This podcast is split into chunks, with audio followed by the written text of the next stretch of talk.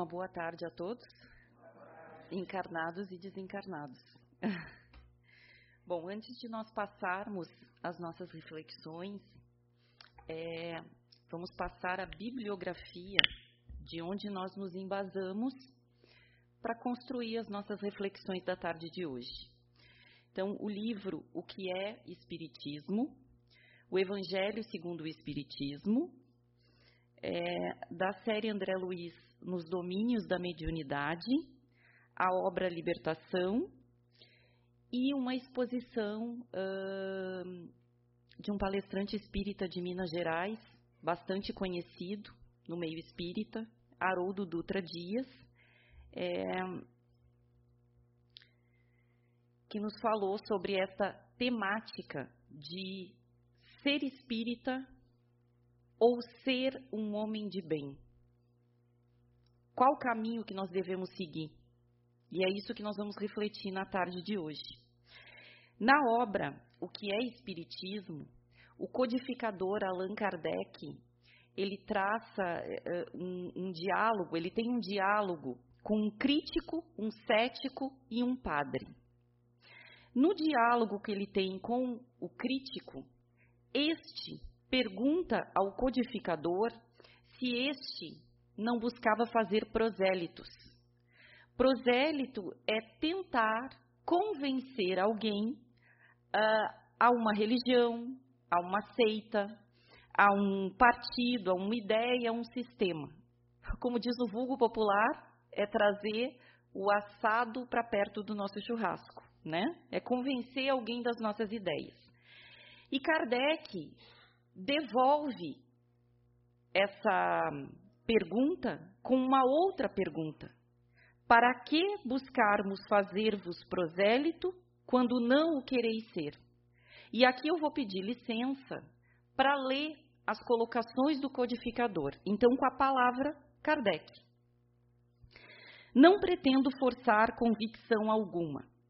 Quando encontro pessoas que desejam sinceramente instruir-se e dão-me a honra de pedir esclarecimentos, folgo e cumpro um dever, respondendo-lhes nos limites dos meus conhecimentos. Quanto aos antagonistas, porém, que como vós têm convicções arraigadas, não tento um passo para delas arredá-los. Atento o que é grande o número dos que se mostram bem dispostos para que possamos perder nosso tempo com aqueles que não estão. Estou certo de que, diante dos fatos, a convicção há de vir, mais tarde ou mais cedo, e que os incrédulos hão de ser arrastados pela torrente. Por ora, alguns partidários de mais ou de menos nada alteram na pesagem pelo que nunca me vereis incomodado para atrair as nossas ideias aqueles que, como vós, sabem as razões que têm para fugir delas.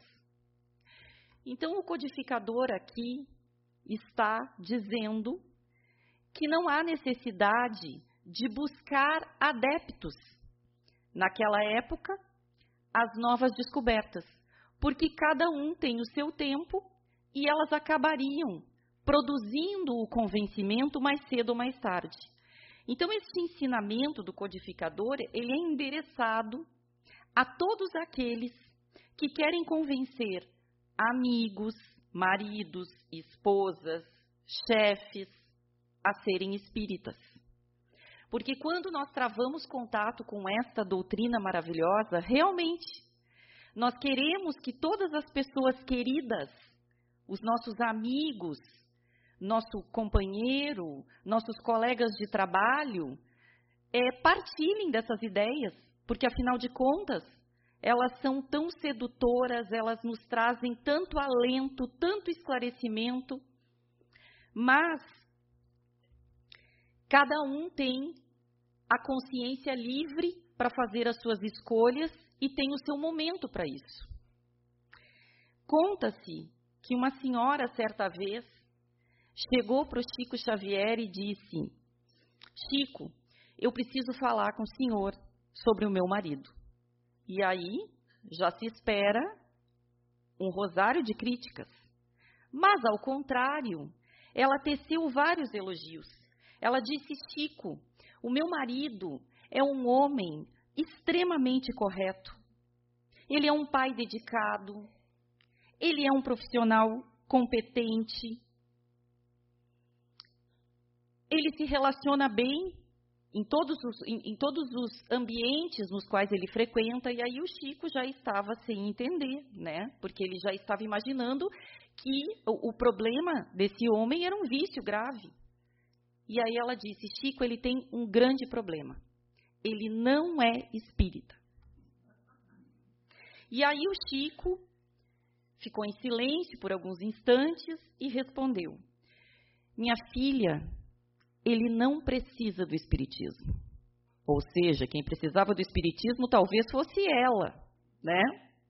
Então, é, o objetivo principal da nossa doutrina é levar o, o esclarecimento e contribuir para o aperfeiçoamento moral da humanidade. Este é o objetivo dessa doutrina. E como é que ela contribui para esse aperfeiçoamento?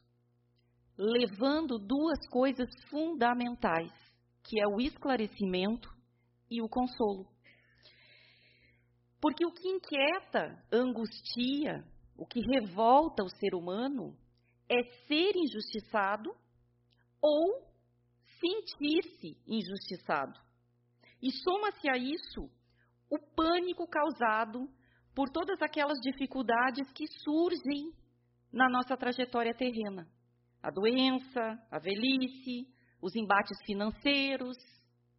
Inclusive, os budistas falam é, das quatro nobres verdades da vida, que é o nascer,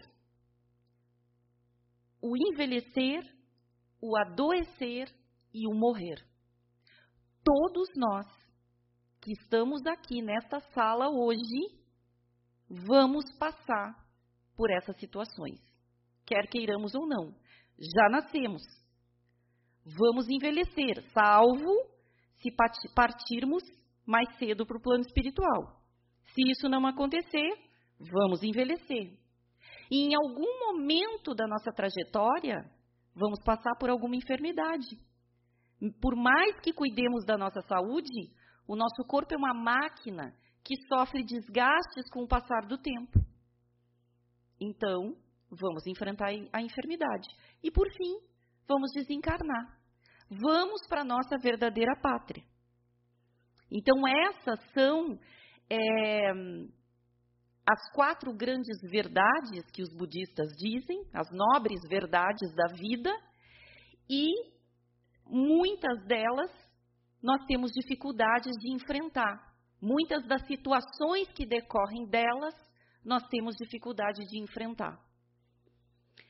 As dores, as dificuldades, elas nos igualam, elas nos nivelam. A dor do judeu é igual à dor do católico, que é igual à dor do muçulmano, que é igual à dor do budista, que é igual à dor do espírita.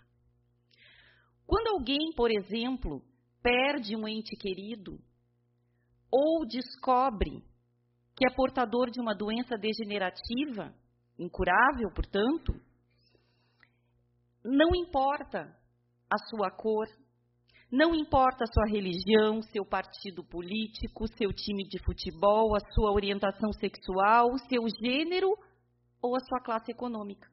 Porque dor é dor. Todos sofrem diante dessas situações. O coronavírus ele demonstrou isso. Em certa medida, nos nivelou, porque nos colocou numa situação aflitiva, de preocupação, de insegurança, de instabilidade. E a dor, ela tem uma particularidade muito especial. Nós só sentimos a nossa dor. Se nós levamos algum tipo de prejuízo a alguém, quem vai sentir a dor e o desconforto é o outro. E a doutrina espírita apresentando e provando a reencarnação, ela vai levar o esclarecimento e o consolo, porque a reencarnação ela inverte os polos. Então, se hoje eu sou aquele que roubo, amanhã pode ser que eu seja aquele que será roubado. Se hoje eu calunio, pode ser que amanhã eu serei aquele que será caluniado. Se hoje eu sou aquele que tortura, pode ser que amanhã serei eu o torturado. Se hoje eu sou aquele que trai, pode ser que amanhã seja eu o traído. Porque não basta o arrependimento quando nós descumprimos as leis divinas. Além do arrependimento, nós precisamos reparar. E aqui entra aquele componente da expiação. Expiar é assumir o lugar do outro. É para que nós possamos sentir em nós o prejuízo que nós causamos no outro. Por essa razão, na obra, nos domínios da mediunidade, o mentor vai dizer: penetramos forçosamente no inferno que criamos para os outros a fim de experimentarmos por nossa vez o fogo com que afligimos o próximo. Ninguém ilude a justiça. As reparações são transferidas no tempo, mas são sempre fatais. Ou seja, ninguém escapa das leis que foram criadas pelo nosso Pai. Todas as vezes que nós infringirmos essas leis, nós vamos sofrer as consequências, por mais que isso demore. Então, a nossa justiça terrena, muitas vezes, ela não alcança aqueles que erram, aqueles que cometem crimes. Mas a justiça do nosso Pai, por ser perfeita, ela vai distribuir a corrigenda adequada a todos aqueles que delinquirem. E aí alguém poderia dizer: mas isso é a lei do talhão? Olho por olho, dente por dente? Não. A lei é de justiça, de amor e de caridade. Porque assim entendeu o nosso Pai. É a sua pedagogia de aprendizagem, é a pedagogia divina que faz nós experimentarmos aquilo que nós fizemos outro sofrer. Há um, exemplo, um outro exemplo que traz Chico Xavier, e esses exemplos eles são muito esclarecedores, principalmente pelas respostas simples e profunda, profundas que, que o Chico dava às, às questões do cotidiano. É, havia um rapaz chamado Quincas que trabalhava com ele em Uberaba, e Quincas, certa vez, eh, chegou no seu escritório de contabilidade e encontrou o escritório todo depredado, porque ele havia sido é, roubado, mas além disso, os, os, as pessoas que, que, que, que danificaram o local destruíram tudo, todos os equipamentos de trabalho. Então ele ficou bastante abalado, bastante triste e o Chico, percebendo a tristeza do amigo, perguntou o que, que havia acontecido. E ele contou para o Chico. Então o Chico ficou em silêncio por alguns instantes, aquele abraço afetuoso, e depois ele disse: Ah, meu filho, é tão bom devolver, porque ele na sua sabedoria de espírito bem mais evoluído, sabia que aquele acontecimento com Quincas, por mais aparentemente injusto que fosse, tinha uma causa que podia não ser conhecida por eles, mas que havia uma causa injusta. Talvez, numa existência pregressa, Quincas tivesse tido uma atitude similar e precisava experimentar aquela situação que serviria como correção. Em razão de atos pregressos. Então, essa é a pedagogia do nosso Pai. E Jesus, o Espírito mais perfeito que pisou a terra, conhecedor desse processo, o que, que ele fez quando Simão Pedro cortou a orelha do soldado que iria prendê-lo? Além de curar a orelha do soldado, o que, que ele disse? Simão Pedro, embainha a tua espada, porque aquele que com ferro fere será ferido. Essa é a lei de ação e reação, de causa e consequência. Que nós precisamos assimilar e entender que é que ela revela a mais perfeita justiça. O que nós entregamos hoje para a vida ela há de nos devolver em algum momento. E assim, paulatinamente, nós vamos aprendendo a não fazer para os outros aquilo que nós não gostaríamos que nos fosse feito. E assim, nós vamos nos transformando em homens, mulheres, cidadãos de bem. E será que para ser um homem de bem, a pessoa precisa ser espírita? Ser espírita ou ser um homem de bem? Que é a pergunta da nossa reflexão da noite, da tarde de hoje. Se nós formos olhar ao nosso redor, nós vamos ver que há espíritas maus. Porque ser espírita não nos dá um selo de garantia que faz de nós homens de bem. Assim como nós temos católicos bons e maus, evangélicos bons e maus, ateus bons e maus. Quando Gandhi, Mahatma Gandhi, andava pelas ruas da Índia e é abordado por soldados do Império, do Império Britânico que controlavam socialmente a colônia, um deles dá um soco no rosto de Gandhi. Ele cai, levanta-se, o soldado dá um outro soco no rosto dele, ele cai, se levanta e não esboça nenhuma reação. E como ele não esboça reação alguma, Gandhi pergunta: Quem te ensinou a ser este covarde? E o Gandhi serenamente olha para ele e diz: Este homem que está neste crucifixo, pendurado no teu pescoço. E essa resposta desconcerta esse soldado, porque ali estava uma incongruência. Um cristão violento, um cristão agredindo, e um cristão violento é uma aberração. Porque vai frontalmente contra tudo aquilo que Jesus ensinou.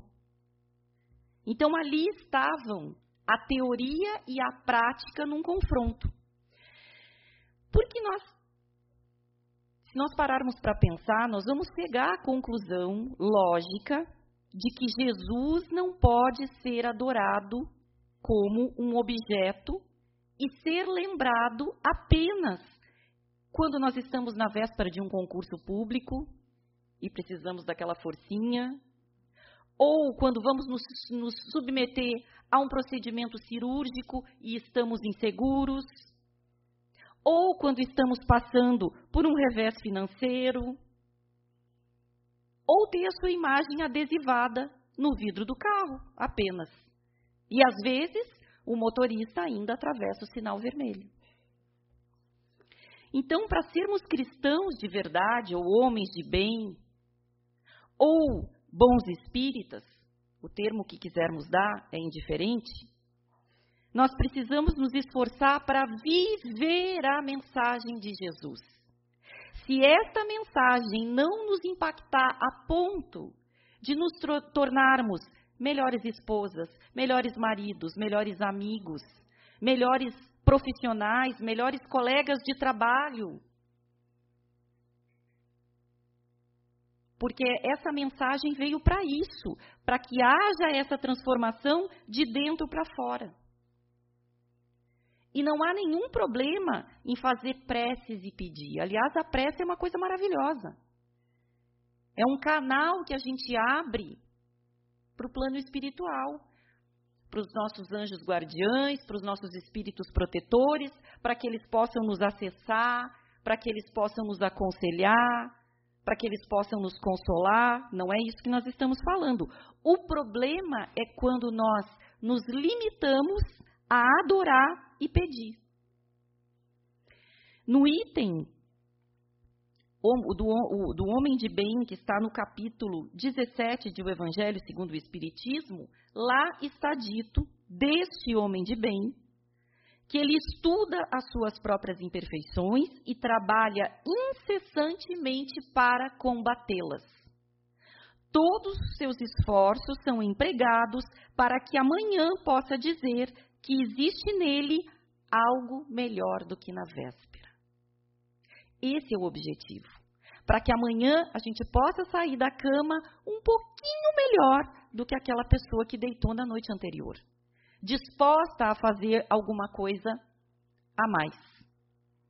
E isso pressupõe trabalho, pressupõe ação, atitude, esforços em todos os setores da vida em todos os campos que nós formos atuar.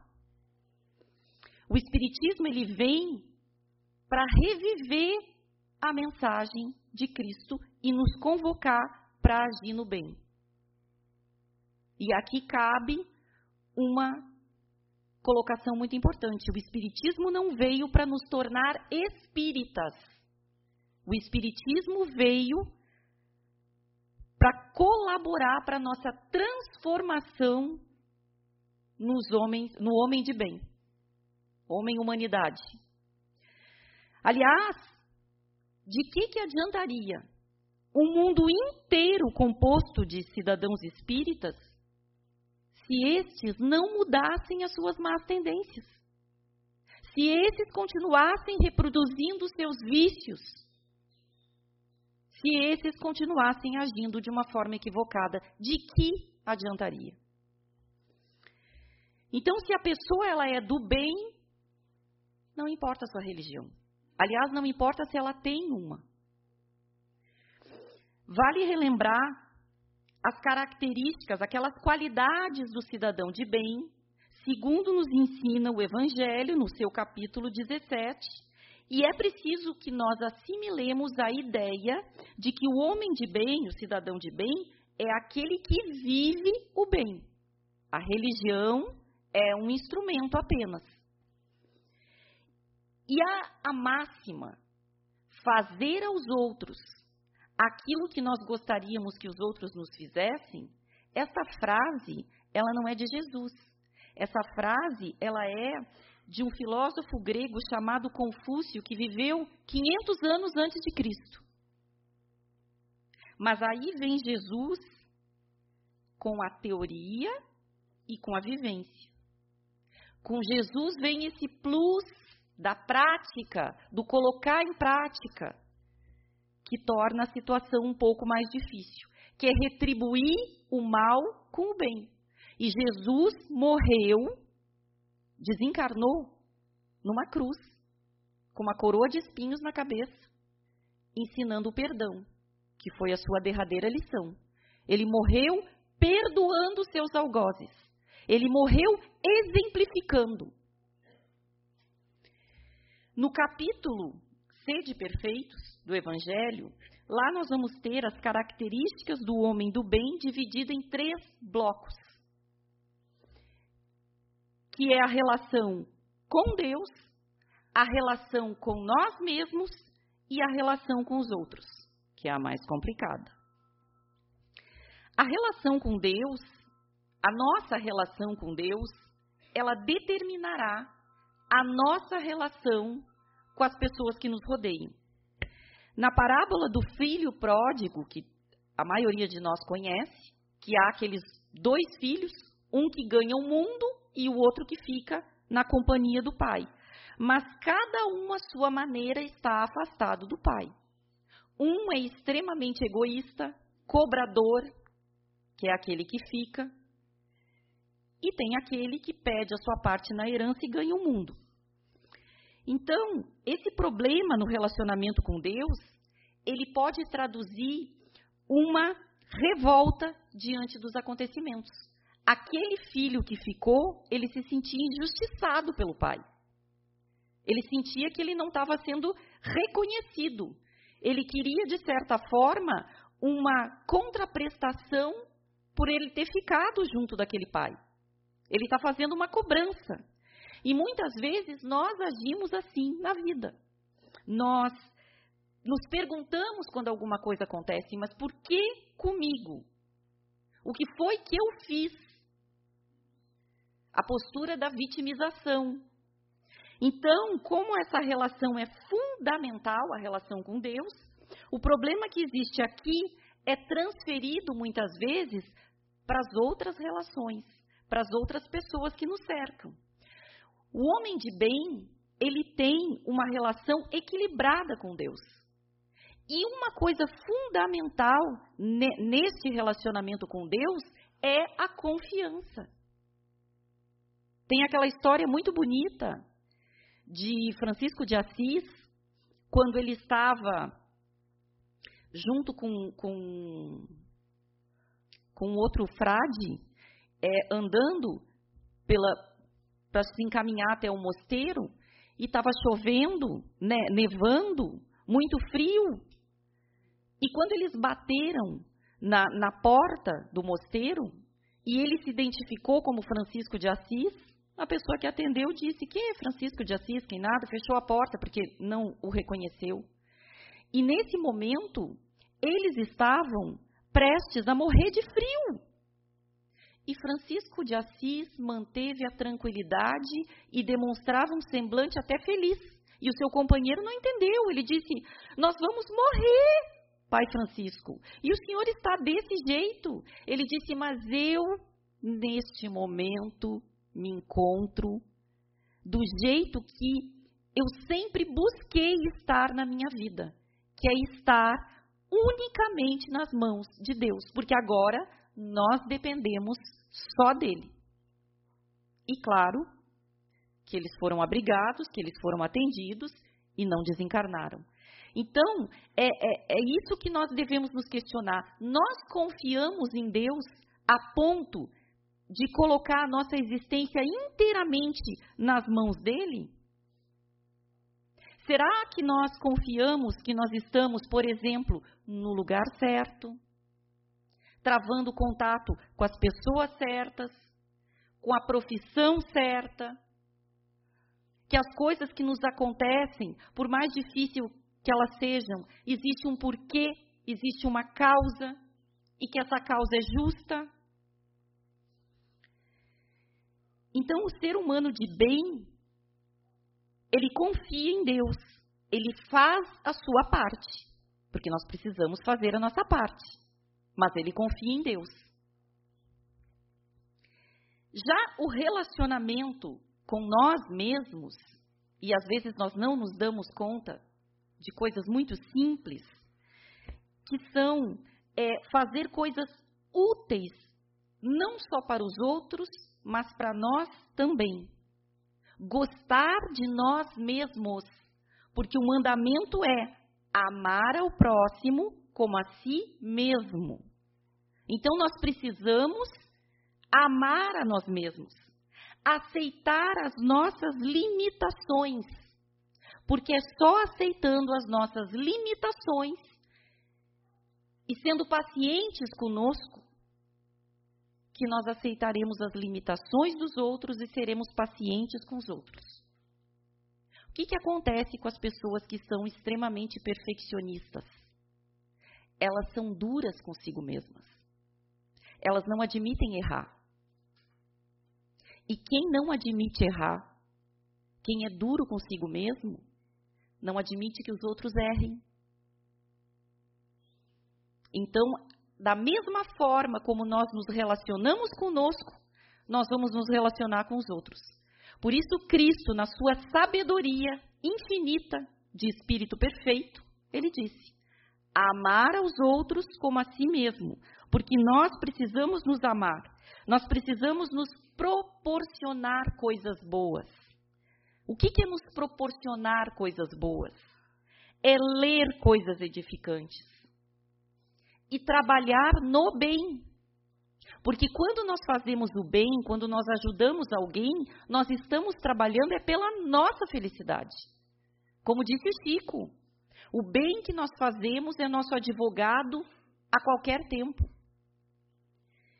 É, é fazer atividade física, é se alimentar bem, é cuidar da nossa máquina, porque é ela que permite que o nosso espírito atue aqui no mundo material. Então, isso é nos amar, e nós precisamos, porque isso é determinante para, nós, para, para aquilo que se estabelece com os outros que nos cercam. E aí vem a nossa relação com os outros. Não importa, e isso é uma coisa muito importante que a gente se dê conta. Não importa o quanto alguém nos ama. Esse alguém um dia vai nos decepcionar de alguma maneira, salvo se nós estivermos nos relacionando com o espírito perfeito. Porque se este espírito é imperfeito, ele vai nos desagradar em algum momento. Então nós precisamos desenvolver a nossa capacidade de perdoar. E aqui se revela mais uma vez a sabedoria do nosso mestre quando disse que nós devemos perdoar 70 vezes, 7 vezes cada ofensa. Ou seja, o perdão é ilimitado. Porque se a gente não se dispuser a perdoar, nós vamos ficar isolados nós vamos começar a nos afastar das pessoas. Porque as pessoas vão fazer coisas que nos desagradam. Então a gente precisa desenvolver esta capacidade de perdão. E além do perdão ainda, é necessária a indulgência. O que é a indulgência? A indulgência é não focar na imperfeição alheia. É a gente tentar fazer aquele esforço como Jesus fazia. Jesus enxergava o potencial de cada um daqueles que estavam próximos a ele. Jesus enxergou o potencial de Paulo de Tarso, de Maria de Magdala, de Simão Pedro. Porque todos nós temos defeitos, mas nós também temos já alguma virtude. Então, o, o desafio é enxergar no outro as suas virtudes também. Isso é indulgência. Isso é benevolência. Então, é perdão mais indulgência mais benevolência para um bom relacionamento com as pessoas que fazem parte da nossa trajetória.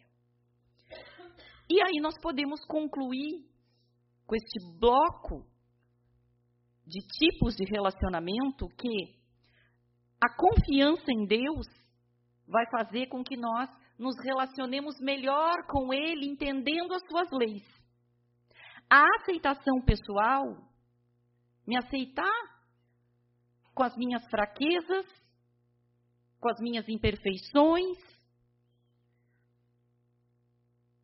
vai se traduzir num melhor relacionamento comigo mesma, de, de, né? De, da gente para com a gente mesmo. Mas perdão, indulgência e benevolência no relacionamento com os outros, o resultado desta equação, desta soma, vai ser um homem de bem. Aí nós estaremos no caminho deste homem de bem que está lá no Evangelho. E se quem age ou se esforça para agir assim, se é espírita ou não, isso é apenas um detalhe. Não importa a religião. Então, esperamos que, tenhamos, respondido essa pergunta: ser espírita ou ser um homem de bem? Nós temos que ser homens, mulheres de bem. Se, se quisermos ser espíritas, mas se não quisermos, não importa. mas nós temos que perseguir o bem. Muito obrigada pela atenção.